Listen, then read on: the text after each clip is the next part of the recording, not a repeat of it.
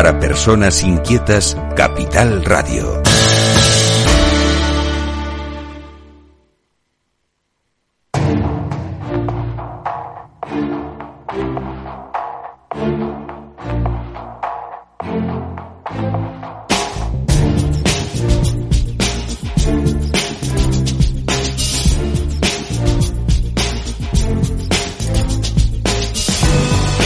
En Capital Radio, la magia de la publicidad, con Juan Manuel Urraca.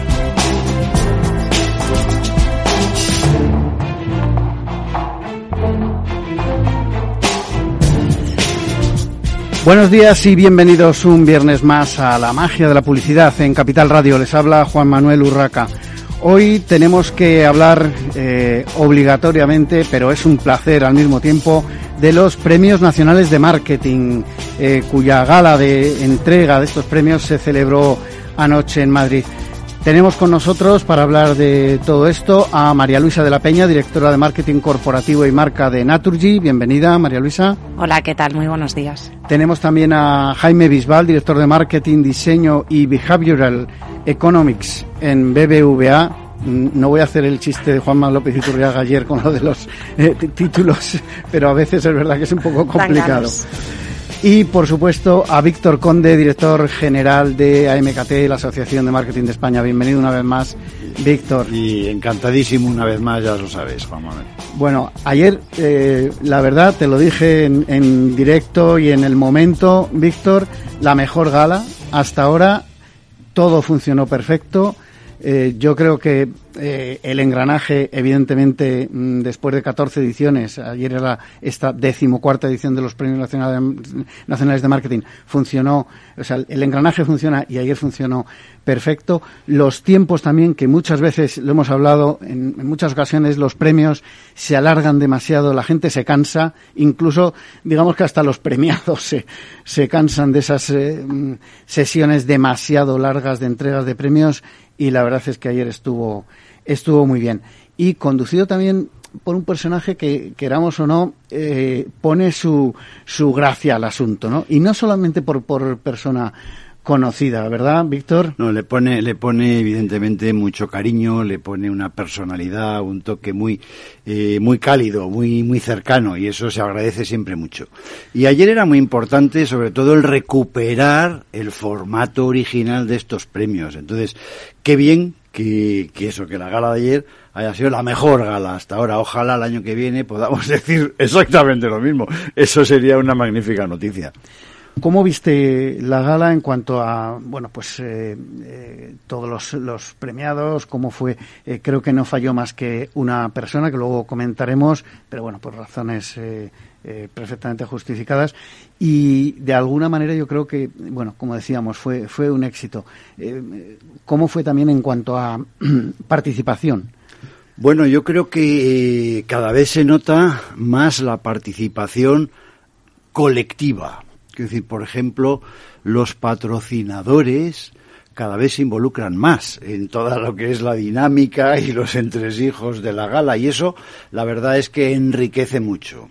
Ayer había también, eh, era la, la, oportunidad de presentar la, eh, pues la, la nueva identidad de marca ya en todo su esplendor y también eso pues es un, es un hito para la asociación y yo creo que le da eh, parte de contenido.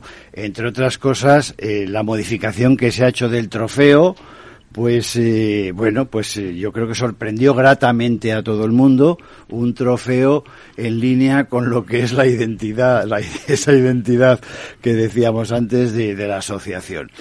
Eh, yo estoy absolutamente encantado de eh, colaboradores, asistentes, etcétera. Nosotros teníamos ayer eh, registradas 900 y pico personas. Es verdad que todavía el, el, COVID pues está haciendo estragos y no tengo los datos exactos de la gente que hubo, pero yo creo que 700 y pico eh, creo que es la gente que se dio cita ayer. Y, y el ambiente pues festivo, eh, los todos los finalistas iban encantados y muy y muy ilusionados Y bueno, pues evidentemente los que consiguieron al final los, los premios, pues eh, yo creo que me, al menos es lo que me, me decían que se lo habían pasado bien y que además se iban eh, se iban súper contentos con, con el premio. Los otros finalistas, pues oye, se, a seguir intentándolo y ha sido un éxito llegar hasta aquí. Y, y creo que funcionó todo razonablemente bien, sí. Bueno, no, no vamos a entrar con temas de, de jurado, eh, la, los más de 200 eh, candidaturas y demás, porque de esto hemos hablado en alguna otra ocasión, pero es verdad que eh, yo creo también que el nivel era muy bueno. Evidentemente ya conocíamos la lista corta, de hecho lo habíamos comentado en uno de los, de los programas. Eh, la lista corta era muy potente ya y eh, los resultados, pues bueno, pues los que ahora, ahora repasaremos. Pero antes, si te parece, me gustaría que hiciésemos ese pequeño repaso al reconocimiento especial al sector. Eh, cada año mm, se va tocando un diferente eh, sector por parte de la Asociación de Marketing de España y en este caso fue distribución y logística. Cuéntanos un poco el, el por qué se decidió en este caso, en esta edición, mm. este sector en concreto? Mira, le, le, estuvimos dando bastantes vueltas. Sabes que estos dos últimos años, pues el primer año fue la parte de hostelería, y hicimos un reconocimiento a la hostelería, el año pasado fue a la, a la pyme, y, y, este año nos parecía que eh, todo lo que ha sido la función logística y la función de distribución ha jugado un papel muy, muy relevante en, culminar una labor de marketing. O sea, es el eslabón final y si eso no se cubre bien con, eh, con innovación, con, con ingenio, con ganas, con marketing, pues la cosa es, es, más complicada y nos parece que era la guinda del pastel de todo lo que ha sucedido en estos dos años y pico que llevamos eh, un tanto anómalos y que han tenido eh, una incidencia muy especial en toda la formulación de marketing, ¿no? Y, también en todas las demandas de eh, los consumidores y los usuarios, que evidentemente nos hemos eh, adaptado y, estamos eh, viendo posibilidades que antes no teníamos tan a la mano. Tenemos con nosotros, como comentaba, a María Luisa de la Peña, directora de Marketing Corporativo y Marca de, Naturgy. María Luisa, ¿cómo viviste ayer? Luego entramos en los detalles de, del premio que recibió vuestra marca, pero ¿cómo viviste la gala? Bueno, yo creo que lo pasamos genial. Obviamente fue muy emocionante porque ganamos el primer premio de construcción de marca, pero de verdad eh, enhorabuena porque porque la Asociación de Marketing de España yo creo que se ha reposicionado y fue evidente ayer porque los premios sali salió todo espectacular, lo pasamos fenomenal, los timings de todo fueron justo como tenían que ser y, y, esa presentación, como tú dices, de la nueva imagen, los premios eran diferentes, o sea, se vio eh, una nueva asociación y los premios yo creo que lo evidenciaron, así que, y todos lo pasamos genial, la verdad. Bueno, tu opinión, Jaime, Jaime Bisbal de BBVA. Igual, eh, encantado de habernos reunido otra vez toda la profesión y para nosotros una noche muy emocionante, sobre todo por el premio al mejor equipo, que es el que queríamos en el fondo. es el que nos hacía más ilusión, el que nos hacía. Somos un equipo que llevamos muchísimos años en, en BVA, yo llevo 16 y, y, muchos de mis compañeros llevan más tiempo que yo todavía, así que somos, somos una familia. Eh, era, era, el premio que queríamos, la verdad. Como decía, luego entramos en detalle porque además en este caso BBVA se llevó ayer tres premios, uh -huh. que, que, no es poco. Eh, Víctor, hacemos un repaso sí, rápido sí. de los premios. Empezamos por esta categoría marca. Primer premio Naturgy. Segundo Woldam. Y tercer premio BBVA. Bueno, en categoría innovación, primer premio Calvo. Segundo premio Bezoya. Y tercero Samsung. En categoría marketing social. El primer premio fue para DAF. Segundo para Down España. Y tercero para Too Good To Go. Categoría internacionalización. Primer premio para Wallbox. El segundo fue para Polarbox. Y el tercero para Yao Yao. En categoría Startups y Pymes. El primer premio fue para Freshly Cosmetics. Segundo para We Are Knitters. Y el tercero para Convida. Con vida que eh, repite, digamos, de las marcas menos conocidas, eh, repite también su candidatura un año más, en línea con lo que comentabas, ¿no? Esto es, es intentarlo, seguir haciendo buen marketing hasta y algún día llega hasta lograr ese ese premio. Mm. En categoría patrocinio, el primer premio fue para Movistar Team. El segundo fue para Cervezas Alhambra. Y el tercer premio para Repsol. Y te dejo ya eh, que comentes las categorías especiales. Eh, bueno, y las categorías más especiales, más personales, que que se manejan igual que el resto de categorías, pero no se hacen nunca públicas porque estamos hablando de personas. Entonces, el gran eh, el premio para el mejor director profesional de marketing pues eh, recayó en Jaime Bisbal, de BVA, que aquí presente, el mejor equipo de marketing, que es una categoría que eh, nueva este año, con la que nos estrenábamos, y no hemos podido tener mejor estreno, también se lo ha llevado el equipo de marketing de BBVA, que salió allí al escenario encantados de la vida y creo que, que, efectivamente, como decía Jaime, les hizo una especial ilusión.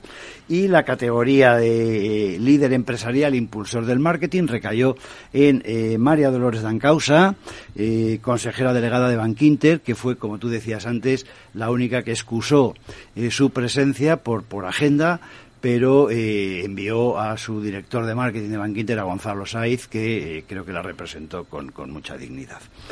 Y, bueno, pues ya hemos hablado del reconocimiento y entonces nos queda simplemente el Gran Premio Nacional de Marketing, que recayó este año en Globo. Bueno, pues eh, son, no sé si son coincidencias, pero efectivamente y redunda o refuerza todo esto que decíamos de la distribución y esa última milla, etcétera, etcétera. Bueno, pues yo creo que Globo es un unicornio español, cosa que mucha gente no sabe y descubrió anoche, que es una compañía española con una presencia internacional ya muy fuerte y con bueno pues que yo creo que están haciendo las cosas las cosas muy bien con una legislación no, no siempre clara no que, que eso les eh, a veces les dificulta mucho la, la, actuación. Sí evidentemente es un es un sector complicado pero además cuando las, las legislaciones en general digamos administración administraciones locales y, y autonómicas y del estado no se ponen de acuerdo a veces es es complicado trabajar y ellos yo creo que, bueno, no voy a entrar en si lo están haciendo bien o mal. Personalmente creo que bien, pero sin entrar en, valoraciones. En cualquier caso, es un servicio a los ciudadanos que en estos tiempos que, estamos pasando, sobre todo los últimos que hemos pasado, eh, ha sido muy necesario. Se quiera ver como, como se quiera ver, ¿no? Esto es importante. Bueno, María Luisa, eh, Naturgy, eh, una, una marca eh, por decirlo de alguna manera, complicada de entender porque mm, asociarlo directamente, si no lo conoces, con el mundo de la energía eh, puede parecer complicado. Hicisteis un rebranding eh, muy potente en su momento. ¿Qué significa para vosotros haber recibido este premio nacional de marketing en la categoría de marca? Bueno, para nosotros este premio es un reconocimiento a todo el esfuerzo que venimos realizando en los últimos cuatro años. Como tú dices, eh, el camino no ha sido fácil, pero yo creo que, en neto lo hemos hecho bien. Eh, en 2018 cambiamos la marca Gas Natural Fenosa porque eh, no era representativa de nuestro, de nuestro negocio, era una marca doméstica y teníamos que ir a una marca global que fuera eh, mucho más sencilla y representativa realmente eh, de nuestro negocio y de unos valores también diferentes, ¿no? yo creo que hicimos un cambio valiente, o sea, cambiamos a Naturgy, cambiamos también nuestra, nuestra mariposa, nuestra identidad, lo hicimos todo mucho más simple y lo hicimos en un tiempo récord, lo hicimos en tres meses, nos esforzamos muchísimo y luego, claro, al final, como siempre decimos, una una marca nueva es una caja vacía y hay que ir llenándola de contenido y dotándola de personalidad, ¿no? Y entonces hemos ido trabajando esa personalidad y ese posicionamiento durante estos cuatro años. Creamos un código de ilustraciones que fue muy único en el sector, muy diferente y que nos permitía con presupuestos pues no tan amplios como los de otras energéticas concentrar esfuerzos, poner foco y, y ganar en asociación a marca con menos recursos, ¿no? Y además nos ayudaba a trabajar ese posicionamiento de estar cerca de las personas. Al final somos la compañía energética grande que más cerca está en las, eh, en las, o sea, de las personas y que más confianza yo creo que, que inspira, ¿no? Entonces, eh, pues eso, ahora cuatro años después hemos alcanzado unos niveles de notoriedad bastante elevados, de un 80% más o menos en sugerida, en torno a un 45% en, en espontánea y alrededor de un 15% en top of mind eh, y estamos a nivel de reputación entre público general según RepTrack, somos la, la, la, compañía energética mejor reputada. Entonces, yo creo que los resultados son buenos, eh, pero que tenemos que seguir eh, esforzándonos, especialmente en el contexto actual, por poner al cliente en el centro, por escucharle. Yo creo que la escucha activa es fundamental, por ir viendo lo que necesita y, y dar eh, soluciones a, a, sus problemas, pues con, o sea, eh, como, ¿no? Como podamos. Y hay mucho trabajo de marketing ahí detrás, porque además, y en esto eh, coincides un poco con, o coincidís con, con Jaime, estáis en sectores muy poco glamurosos para hacer marketing, porque claro, vender un refresco que todos tenemos en mente, o unas eh, zapatillas de deporte que, eh, o, un viaje que anima mucho a, a mandar mensajes de marketing muy positivos y muy glamurosos, eh, es relativamente fácil, relativamente. Pero mmm, vender energía, eh, vender productos eh, financieros, al final hay que reconocer que estáis eh, en, en, empresas sí. que, que, tienen su complicación natural, digamos, a la hora de, de hacer marketing. Eh, Jaime, un poco la misma pregunta. En este caso empezamos por, por ti personalmente, porque un reconocimiento de todo el sector, eh, porque hay que tener en cuenta, eh, por si todavía hay alguna, eh, alguien de la audiencia, algún oyente que no lo sabe, que eh, los premios, el, el, jurado de los premios está formado por profesionales del sector.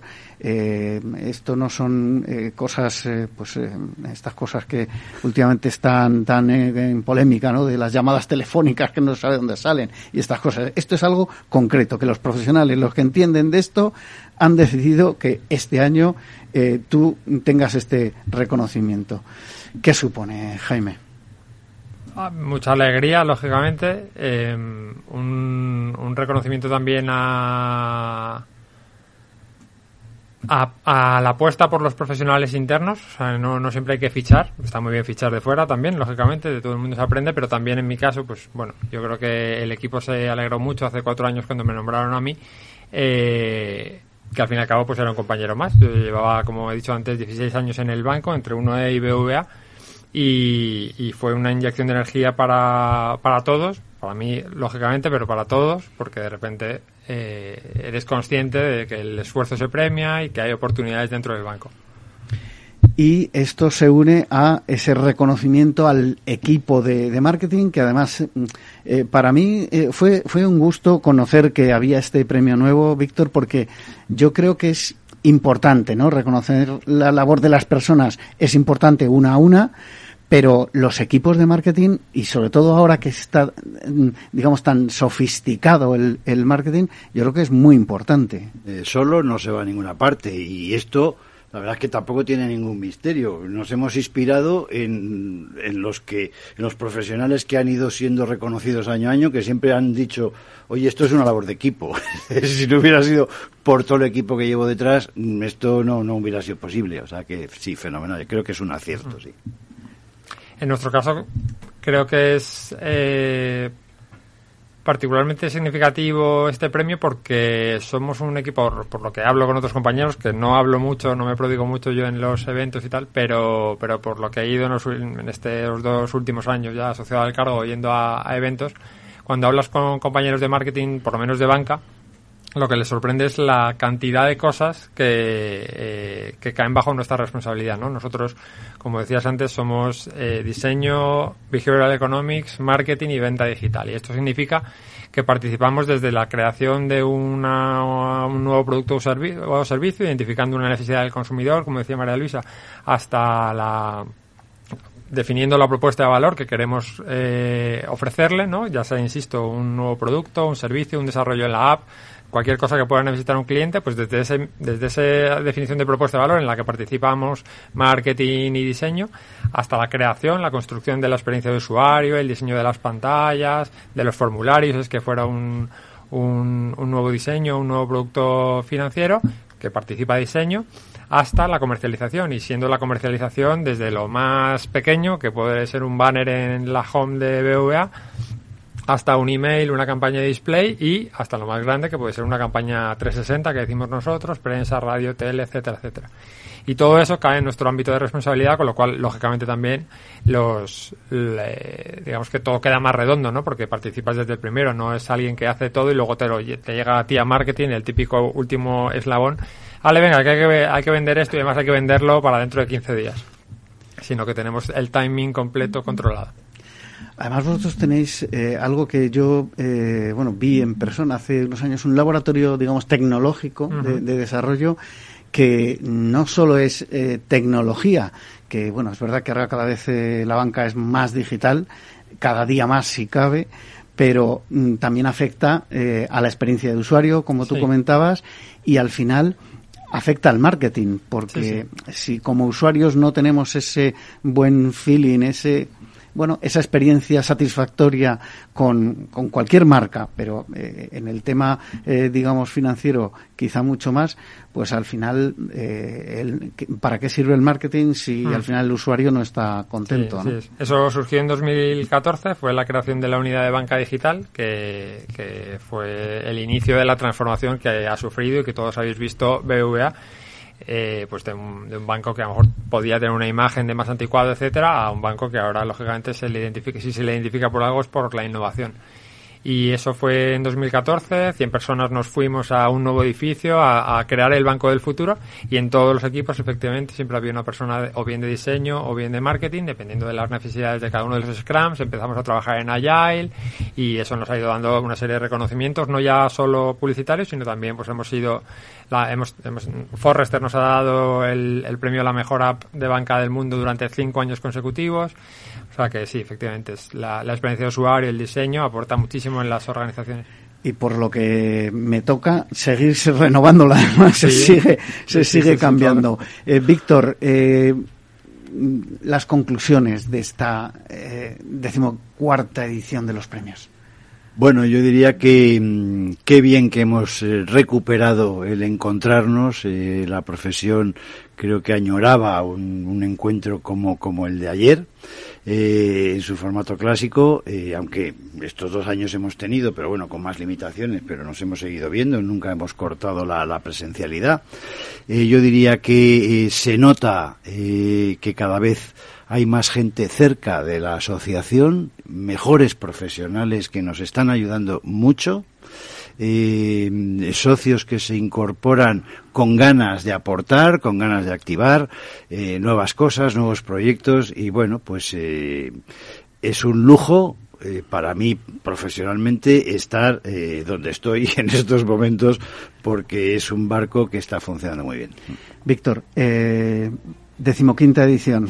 Mm, misma previsión, mismo lugar de celebración, en principio, fechas. En principio sí. Eh, cuando las cosas funcionan, ¿por qué, ¿por qué cambiar? Mejorar siempre. Siempre iremos dando pasitos de mejora, pero en principio las, las cosas serán más o menos igual. Bueno, tenemos que hacer una pequeña pausa para la publicidad y enseguida continuamos en la magia de la publicidad en Capital Radio. Si estás pensando en comprar una casa, entra en cuchabank.es y accede a nuestra oferta hipotecaria. Cuchabank, el banco de tu nueva casa. Acción, emoción, pasión.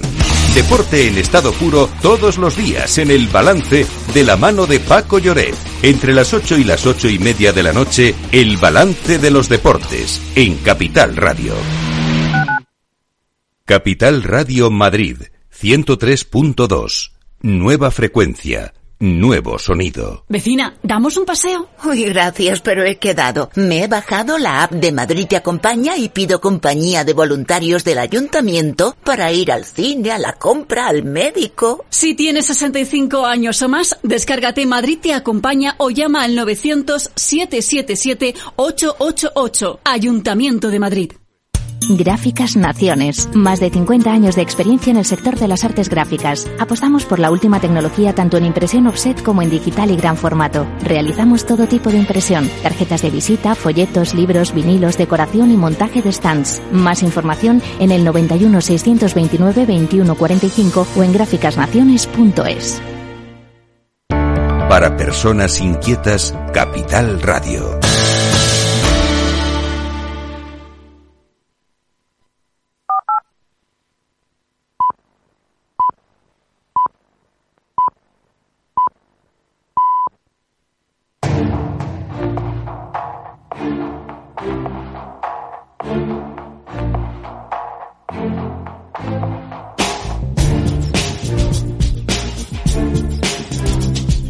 La magia de la publicidad con Juan Manuel Urraca.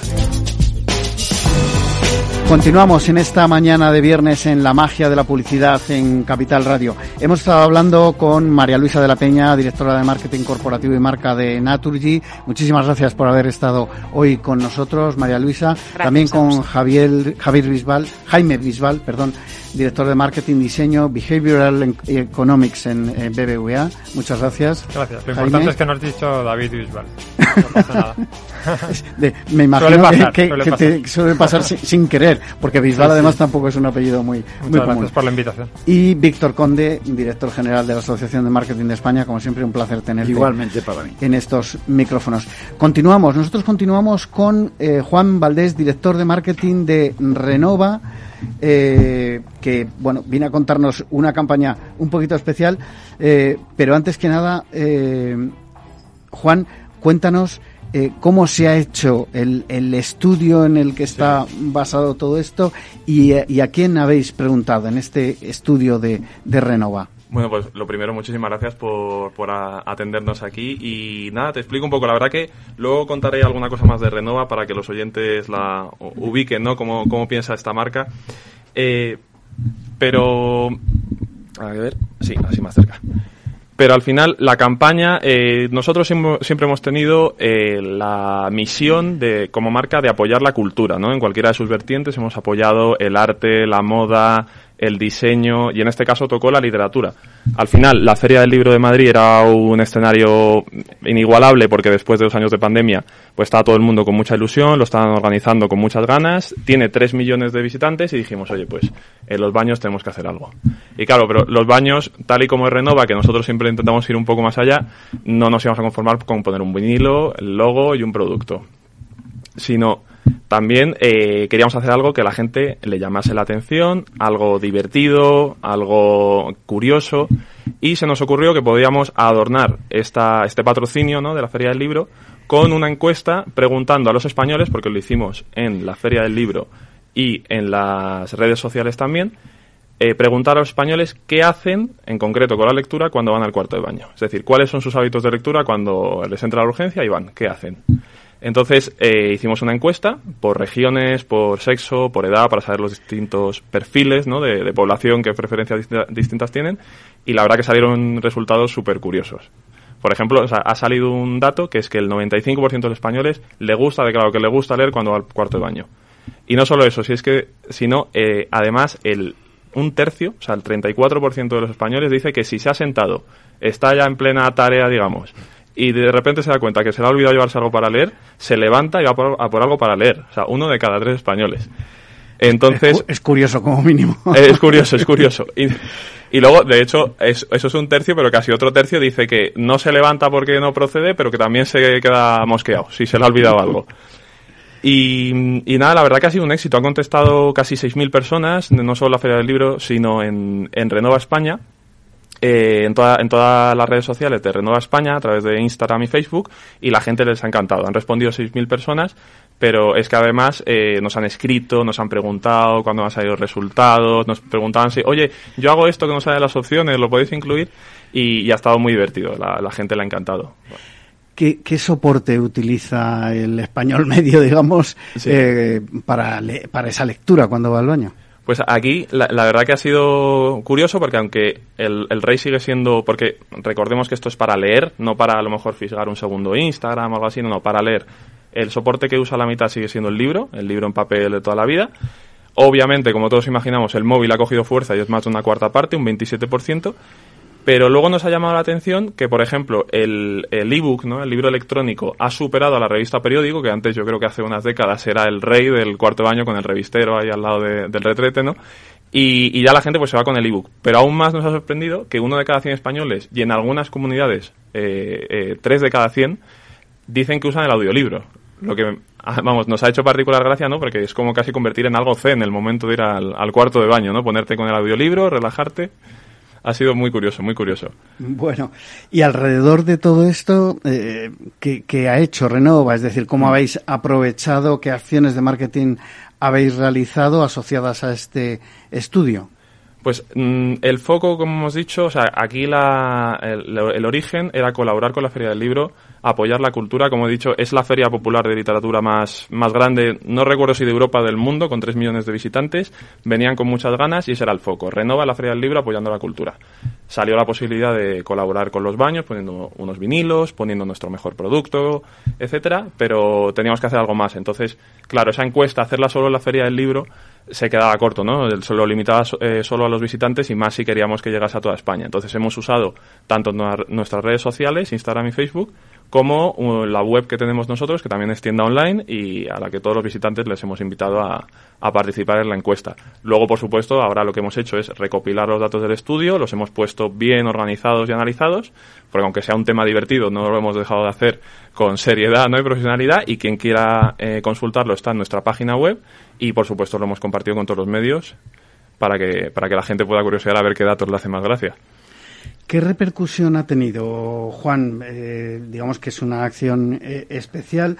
Eh, ¿Cómo lo habéis medido? Y, no sé si tenéis datos, digamos, en, general y qué repercusión ha tenido en redes sociales. Vale, pues medir el retorno de una acción así, hay una parte cuantitativa, pero también hay una parte cualitativa. En la parte cuantitativa puedes ver que, por ejemplo, hemos superado los, entre Instagram y Facebook, por ejemplo, los 10.000 likes o comentarios, hemos aumentado más de 3.000 seguidores, así que ha habido un retorno eh, notable y medible. Y eh, por supuesto pues esas llamadas no ese interés esa participación en el sorteo que ha habido desde, toda España.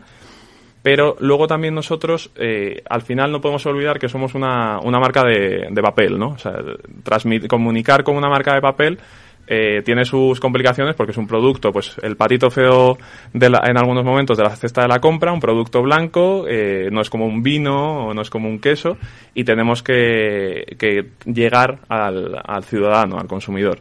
Entonces, como, como comentaba antes con eh, los dos profesionales que han estado antes, es que estáis en, en sectores que es verdad que vender ese tipo de producto tiene poco, poco glamour. Es muy necesario, todo es necesario, pero es verdad que es complicado, ¿no? Hacer más marketing en eso. Totalmente. De, hecho, ahora después de responder la pregunta, te contaré una historia sobre Renova para que veas cómo, y vean, los oyentes, cómo Renova ha sabido romper un poco esa barrera que había del aburrimiento casi, ¿no? En el producto del papel higiénico. Y en cuanto a la campaña, lo que decía, lo que queremos es eh, reconocimiento de marca, transmitir valores, porque al final Renova somos un fabricante de papel, pero sobre todo somos una marca y queremos transmitir con hechos, no solo con palabras, que apoyamos el diseño, la cultura, la moda. Lo hemos hecho en numerosas acciones en distintos países del mundo. Eh, eh, está en nuestro ADN, ¿no? Eh, somos unos mecenas, por así decirlo, del mundo del arte, la cultura, la literatura. Y así queremos que siga siendo. Esto es un ejemplo más con la, con la Feria del Libro. Y al final así llegar con, con notoriedad, ¿no? Crear notoriedad de marca en la mente y el corazón de las personas. Que, que vean Renova y digo, ostras, Renova ha hecho una acción en la Feria del Libro apoyando la literatura eh, y a lo mejor no es algo que te esperas tanto en una marca de papel higiénico, ¿no? Que sale un producto muy básico de la cesta. Es, es verdad, es verdad. ¿Qué, otras acciones similares habéis eh, realizado? Bueno, me querías contar antes esa historia de Renova. Sí, eh, precisamente sobre el tema de las acciones hemos hecho muchísimas, podemos decirlo, sui generis de este tipo, ¿no? Eh, pero todo partió del Big Bang de la marca. La marca tiene mm, muchísimo tiempo, 200 años como papel de escritura, como papel tisú celulosa que compramos en el súper desde el año 39. Pero no fue hasta hace 20 años que, que, supuso una acción en concreto el Big Bang a nivel mundial de la compañía, que pasó de estar en España y Portugal prácticamente a en más de 80 países a, a día de hoy. Y esto fue porque a nuestro, bueno, a nuestro presidente, que sigue siendo en la actualidad, a nuestro CEO, como se dice ahora, Estaba, es una historia muy curiosa, estaba en un espectáculo de Las Vegas y estaba viendo a los trapecistas con las cintas negras, ¿no? Eh, colgando y saltando y tu- hizo una asociación de ideas con el producto y dijo, ¿por qué no sacamos un papel higiénico negro? Te puedes imaginar cuando llegó y dijo la idea, dijeron, esto no va a funcionar, esto ha sido una, una ida, ¿no? De, Una locura del jefe. Una locura del jefe, a ver cómo le decimos que no, tal, pero no, no, él lo veía, lo veía, hay que lanzarlo, hay que lanzarlo, y al final, pues bueno, es el jefe, ¿no? Y se lanzó. Pues fue lanzarlo y lo dicho, el Big Bang de Renova, la gente, los medios, los famosos, eh, los, las empresas de distribución en distintos países se empezaron a interesar. Hay una empresa ahí en la península ibérica que ha, ha lanzado un papel higiénico negro y claro, de repente eso aportaba al cuarto de baño otros valores que nadie se les había ocurrido. O sea, de un producto funcional y como digo, parito feo, de repente se convirtió en el cisne porque se podía hacer negro, colores, decorado, premium, con tantas capas. Entonces la gente le empezó a dar un valor estético, decorativo. Oye, al final es algo que ve mi familia, mis amigos cuando vienen a casa, no solo el papel higiénico, los rollos de cocina, las servilletas, que ya está súper extendido, que sean de colores o decoradas, o los propios pañuelos, ¿no? Que compartes, que pones en la mesa del salón, etcétera. Entonces, esto fue un cambio de paradigma en el sector, en concreto en nuestra marca, y de repente pues cambió el- la categoría de productos de papel para algo que podía ser algo más en el hogar, que podía complementar esa vida alegre en el hogar con sus colores y sus, decoraciones.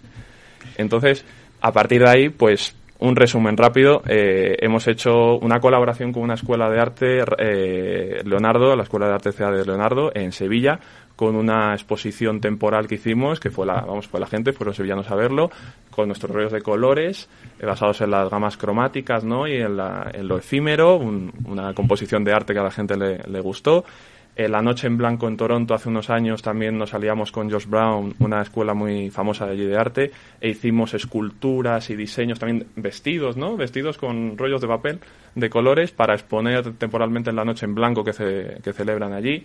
En Río de Janeiro hemos hecho representación, pues por ejemplo, más incluso lejos de producto de las bienaventuranzas con la gente de las favelas, nos metimos en, en las favelas y trabajamos con ellos para hacer una sesión fotográfica.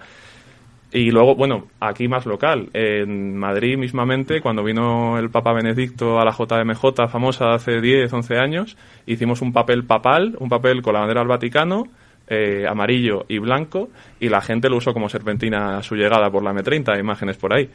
O sea que la verdad que siempre intentamos romper, transmitir esto que no solo somos papel, somos una marca, apoyamos la cultura, la creatividad y yo creo que en cada pa- campaña lo dejamos, lo dejamos patente en Renova. Juan, eh, cuando se habla de eh, algún tipo de, de acción especial, como lo que estás comentando, eh, siempre desde, desde el marketing o con, con el pensamiento de marketing eh, se asocia mucho a eh, un refuerzo del, del branding, de, de la marca, pero no sé si tanto a las ventas. Al final, eh, este tipo de acciones ayudan de forma real a incrementar las ventas de una marca como Renova. Pues en el corto plazo, o sea, en, en Renova lo que hemos visto es en el corto plazo, por supuesto, hay acciones a lo mejor más eficientes, incluidas, vamos... Más tácticas, Más claro. tácticas para, oye, este, este- estos meses vamos a ver si levantamos este producto en este cliente concreto y tal. Pero al final, eh, Renova tiene, como digo, estos 20 años probados de que las cosas que no parece a priori que vayan a hacer que la- pues una persona al día siguiente vaya a comprar el rollo de papel, sí eh, construyen, sin embargo, una imagen de marca en la mente de las personas que hace que cuando llegue 10 años después, si ha visto a Renova en lo del papel higiénico negro, ha visto a Renova con productos premium anunciados que son eh, pues, los más suaves, etcétera, ha visto la JMJ, el papel papal, ha visto lo de Anoche en Blanco de Toronto. Este digamos, eh, bombardeo que, que, tiene eh, cada vez que Renova de arte, creatividad, premium, eso termina arraigado y sabe que Renova es una oferta de valor, que Renova apuesta por el mundo de la cultura, también, por ejemplo, por la sostenibilidad, sido una obsesión de Renova desde hace 20 años. Son valores que quedan impregnados a largo plazo y ahí está el resultado. Renova en 20 años de 2 a 80 países y ha sido, estoy seguro, a través de este tipo de estrategia. Juan, has abierto un melón para el que no tendríamos mucho tiempo, pero en dos minutos explícame cómo una empresa que utiliza papel, que está eh, basado en celulosa, es decir, materia prima de los árboles, se hace sostenible? Porque es complicado. Al final eh, no tiene nada malo, tenemos que usarlo todos, todos los días, a veces varias veces, pero eh, ¿cómo, ¿cómo, manejáis este tema de la sostenibilidad? Porque entiendo que tiene que ser un punto delicado para vosotros. Es, es un punto delicado, pero la verdad que renova eh, puedo decir ahora está en auge, ¿no? Ahora de sostenibilidad, ah, oímos hablar con todas las marcas, lo el último lanzamiento sostenible, la última política de sostenibilidad, pero Renova es verdad que desde hace casi 30 años, ya los años 90, fue la primera marca del sector en tener el certificado ISO 14001, que es como el certificado que te hace, vamos, el check de que eres lo más sostenible que hay. Hace 20 años fuimos la, la, primera marca de la categoría en sacar una gama reciclada, después con los primeros con el certificado Ecolabel. Pero es que además eh, seguimos siendo pioneros y siempre, como digo, en, fábrica, ¿no? Cuando hablas con los, con los compañeros de allí, cuando hablamos en marketing, es una obsesión. Eh, entonces, hemos sido los pioneros en sacar, por ejemplo, productos envueltos en papel en vez de plástico y no solo uno, gamas enteras, ¿no? De todas las categorías. Y, luego, por ejemplo, a nivel de producción tenemos la planta de reciclaje más importante de la península ibérica, de donde sale un 50% de nuestro papel que es reciclado. El otro 50% casi todo certificado con FSC, que lo que hace, para que los oyentes que no lo sepan, lo que hace es certificar que viene de bosques controlados, resumiendo coloquialmente, que no producen deforestación. Entonces, hay una obsesión que impregna toda la compañía de sostenibilidad. Cada vez que sale un producto nuevo es, oye, ¿cómo podemos hacer que el impacto sea lo menos posible y la verdad que en ese sentido yo estoy muy orgulloso de estar en Renova. Pues eh, me alegra mucho oír todo esto que has comentado porque es verdad que la sostenibilidad mm, en las empresas ha venido para quedarse algunos lo tenéis más complicado, pero eh, me alegra ver que bueno pues que estáis trabajando fuerte en ese en ese campo y que no es solo marketing, que son cosas concretas como las que has comentado. Despedimos ya a Juan Valdés, director de marketing de Renova, eh, por haber estado con nosotros y habernos contado eh, todas estas cosas tan tan interesantes. Nosotros continuamos con Iván Ruiz, CEO de Seocom. Bienvenido, Iván. Hola, buenos días, Juan Manuel. Bueno, contigo vamos a hablar de eh, qué es una Rank Tracker y cómo ayuda al SEO. Cuéntanos, porque esto eh, suena como raro. El, no el SEO, sino el Rank Tracker. Cuéntanos. Rank Tracker. ¿Qué, qué es? Sí. Mira, son, son herramientas básicamente que nos permiten monitorizar eh, las palabras por las cuales un dominio se posiciona. ¿Vale? Es decir, nosotros podemos introducir un, conjunto de palabras en esta herramienta y nos van a decir, la palabra X está en primera posición, en quinta, en cuarta, en la posición 30, en la posición 80. Entonces, podemos saber la evolución de nuestro dominio dentro del buscador de Google.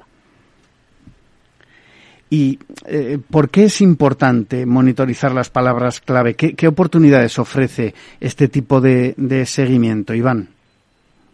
Bueno, al final es importante porque en, en, un negocio, a día de hoy, uno de los canales principales es, es el buscador de Google. Y entonces, eh, Google al final nos posiciona a través de unas palabras. Entonces, nosotros tenemos que analizar y entender por qué palabras están reportando tráfico nuestro dominio, está recibiendo, y trabajar estas palabras. ¿Vale? Pensar que cada palabra puede tener intención de búsqueda en cuanto a negocio, a, compra, transaccionalidad o, información, o básicamente para buscar información. Con lo cual, si nosotros entendemos cómo nos están encontrando, podemos tomar decisiones en nuestra página web, ¿vale? Para que generen más conversiones. Entonces, al final, este tipo de herramientas nos van a, nos van a permitir saber la evolución que tiene nuestro dominio en cuanto a las palabras que utiliza el usuario para encontrarnos. Eh, hay otro concepto que, me ha llamado la atención, el índice de, visibilidad. ¿Qué es el índice de visibilidad para medir la estrategia SEO y, qué herramientas se deben usar para medir ese índice, Iván? Mm, el índice básicamente es un, es, un, es un dato ¿no? que te dice cuánto de visible es nuestro dominio frente a nuestros competidores. Al final hay muchas herramientas que nos dan este, este índice eh, nosotros sobre todo utilizamos Sistrix, ¿vale? Que es una herramienta que nos da un índice de visibilidad eh, de forma diaria. Y entonces lo que podemos ver aquí es cuánto de visible es mi dominio, ¿vale? Es decir, con un, con un dato, con un número, y, y, lo puedo comparar con mis competidores, con lo cual yo puedo ver exactamente si mis competidores tienen más visibilidad o menos que yo. E, este, este dato, este índice, eh, no, no mira solo que mi palabra o la palabra X esté en primera posición o en segunda, no, mira que tenga, que esté en qué posición y qué volumen de búsquedas tiene. Es decir, eh, si yo tengo dos palabras y la primera tiene, está en primera posición, por así decirlo, y tiene 100 búsquedas, y después tengo otra palabra que también estoy en 100 cuarta posición, pero tiene 100.000 búsquedas, el índice de visibilidad me va a dar un valor superior al segundo, a la segunda palabra. Porque en el fondo tengo más posibilidades de traer un mayor tráfico. ¿vale? Al final el índice es un, cálculo matemático que también interfiere eh, valores como cuál es la intención de búsqueda de esta palabra, eh, intencionalidad de clic, hay muchos datos, pero al final lo que nos permite saber, que para mí es lo más interesante, es cómo estamos en cuanto a la competencia. Y eso es muy interesante porque cuando una empresa se compara con sus competidores, podemos ver realmente si yo estoy mejor posicionado en Google que mi competencia o peor. Entonces, a partir de ahí actuar por las palabras que realmente nos interese más generar, eh, que nos permita generar más conversiones. Y como te preguntaba, ¿qué herramientas se deben usar para medir este, este índice? ¿Y eh, están al alcance de cualquiera? Quiero decir, eh, cualquier eh, responsable de marketing de una compañía, de una marca, puede utilizarlas o mm, necesita, digamos, de, de, la ayuda de una empresa como en vuestro caso, SEOCOM? Mira, hay muchas herramientas. Es decir, tenemos Sixtrix, tenemos SEMrush, hay muchas herramientas, SESmetrics eh, los precios al final van a variar en función de la herramienta, pero por precios, no sé, por ejemplo, Sistrix, la, opción más barata sale, creo que son unos 99 o 100, 100 euros al mes, con lo cual es muy asequible. Hay otras herramientas que valen 69, entonces son herramientas muy asequibles. En cuanto a la utilización, aquí hay matices. Si queremos ver el índice, por ejemplo, es muy sencillo, simplemente es entrar en la herramienta, ver el, el, el poner el nombre de nuestro dominio y ya nos va a dar un resultado. Entonces podemos verlo. Estas herramientas, aparte del índice, tienen muchas más funcionalidades que a partir de ahí sí que necesitas tener un conocimiento, ¿vale? Eh, si queremos tenerlo como consulta, es, lo puede utilizar cualquier persona.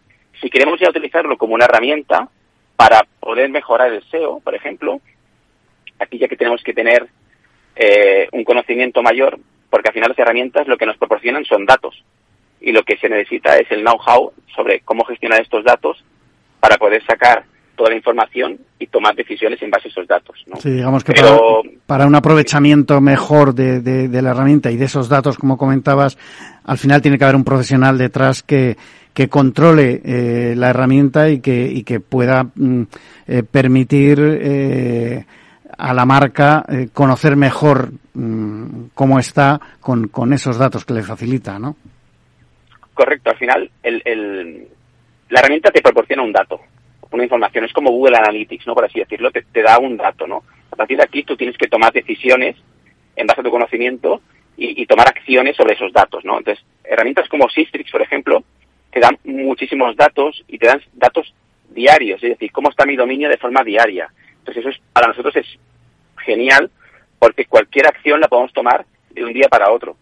Pero claro, lo que se requiere es el conocimiento, en nuestro caso sobre todo de posicionamiento en buscadores, para poder tomar decisiones en cuanto a una acción que haya pasado. Es decir, por ejemplo, si nosotros bajamos en visibilidad, tenemos que, veremos que hemos bajado en visibilidad y tenemos que tomar decisiones y para eso tenemos que saber por qué hemos bajado en visibilidad. Claro. ¿Qué ha pasado? ¿Ha habido un cambio de algoritmo? ¿Ha habido eh, un cambio en la, en la SERPs, en la página de resultados. Hemos cambiado cosas de dominio. Puede haber muchos factores, que esa es la parte que, que, un, un, consultor o un responsable de, de, la campaña SEO nos va a permitir conocer y tomar decisiones en base a eso. Eh, Iván, nos quedan como tres minutos y medio eh, para, para concretar. Cuéntanos eh, algún proyecto concreto de, de, algún cliente con el que estéis eh, trabajando. Eh, pues mira, tenemos clientes de todo tipo. Trabajamos desde, no sé, RACE, el Real Automóvil Club de España, a grupos de Catalán, Grupo Catalán Occidente, el Fútbol Club Barcelona. Tenemos clientes de todo tipo. Por ejemplo, en, con, RACE, que es un, proyecto que, que, está funcionando muy bien, eh, básicamente eh, es un proyecto donde hemos trabajado toda la parte de arquitectura de la web, de cómo se ha montado, y toda la parte de contenidos. Y esto lo hemos utilizado muy, mucho con, la, con herramientas de este tipo, ¿no? que nos permite monitorizar eh, cada una de las palabras, pensar que trabajamos con cientos y miles de palabras. ¿no? Entonces, al final, herramientas de este tipo nos permiten eh, hacer escalar nuestros proyectos. Y, por ejemplo, proyectos como, como RACE, que, el índice de visibilidad del dominio está creciendo muchísimo, son, son proyectos que, utilizamos con ese tipo de herramientas. Una curiosidad, eh, Iván, este tipo de, empresas que tenéis como clientes, eh, eh, ¿os han pedido directamente este, digamos, asesoramiento en este tema de, del SEO y, de la utilización de las herramientas? o eh, más bien ha sido, eh, digamos, su red de agencias eh, con las que mm, trabajan eh, su eh, bueno, pues su, su, posicionamiento a nivel del mundo digital, en los que os han mm, pedido mm, más datos y, una, digamos una mejor un mejor funcionamiento de, de, del posicionamiento de estas marcas. Pues en el fondo tenemos un poco de, de todo, ¿no? Nosotros tenemos clientes que tienen muy claro lo que están buscando, ¿no? Quieren mejorar el posicionamiento. Entonces ya te viene y te dice, mira, oye, necesitamos, eh, tenemos un problema de tráfico orgánico y queremos eh, mejorarlo para sobre todo reducir los costes de Google Ads, ¿no? Es, es, principalmente Google Ads cada vez está siendo mucho más caro, entonces al final con el tráfico orgánico lo que hacemos es de alguna forma es reducir esta factura, ¿no? Después tenemos otros tipos de clientes que al final lo que, lo que quieren básicamente es generar ventas. Y entonces nosotros lo que hacemos es analizar y determinar cuál es el mix de servicios que tenemos que nos permiten dar un mejor resultado, ya sea a nivel de SEO, a nivel de, SEM o, de conversión y analítica. ¿no? Al final, eh, la tipología de clientes es muy, muy dispar. Tenemos clientes con un alto conocimiento de, SEO y otros clientes que realmente no nos piden SEO, nos dicen, oye, mm, quiero generar ventas. Y, el SEO es una herramienta eh, que nos permite dar muy buenos resultados. Sí que es verdad que depende del proyecto a un plazo medio, ¿no? Pero bueno, es, es posiblemente el, el sector o el canal que más rentabilidad te puede llegar a dar a largo plazo. Muy bien, pues eh, Iván Ruiz, CEO de SEOCOM, muchísimas gracias por haber estado en esta mañana de viernes en la magia de la publicidad en Capital Radio y comentarnos, eh, bueno, pues más cosas, cosas que no, que algunas no sabíamos, no conocíamos de todo lo que implica el SEO, eh, ese índice de visibilidad que nos has explicado y, y, cómo se aplica a vuestras empresas. Muchísimas gracias por estar hoy con nosotros, Iván gracias a vosotros. Nosotros despedimos ya aquí el programa. Les esperamos el próximo viernes 1 eh, de julio con un programa muy especial porque es un sectorial eh, desde Palma de Mallorca con el sector turismo, con los directores de marketing de las principales cadenas hoteleras y otras empresas de turismo. Les espero el próximo viernes. Les habla Juan Manuel Urraca. Tanto tienes, tanto pierdes. Hay imprevistos que lo cambian todo y los riesgos están ahí siempre, como el saneamiento, la pérdida de crías o las enfermedades del ganado. Por eso necesitas un buen seguro pecuario que garantice tu tranquilidad. Contrata ahora tu seguro de vacuno. Agroseguro. Trabaja sobre seguro. Capital Radio Madrid 103.2. Nueva frecuencia. Nuevo sonido. Disfruta de la mejor cocina gallega en Montes de Galicia. Todo un clásico moderno en el barrio de Salamanca. Disfruta de la variada dieta atlántica, de las mejores carnes y pescados tratados con respeto y transparencia y regados con una de las mejores bodegas de la zona. En grupo, en familia o en pareja, Montes de Galicia te ofrece el espacio perfecto en cada ocasión. ¿Quieres conocer lo que mueve a los líderes globales? ¿Lo que les apasiona? ¿Lo que les asusta? ¿Lo que aprenden cada día? Te los traemos cada semana a Capital Radio. Soy Raúl Castro y todos los jueves a las 10 de la noche puedes escucharnos en Líderes Globales, aquí en Capital Radio.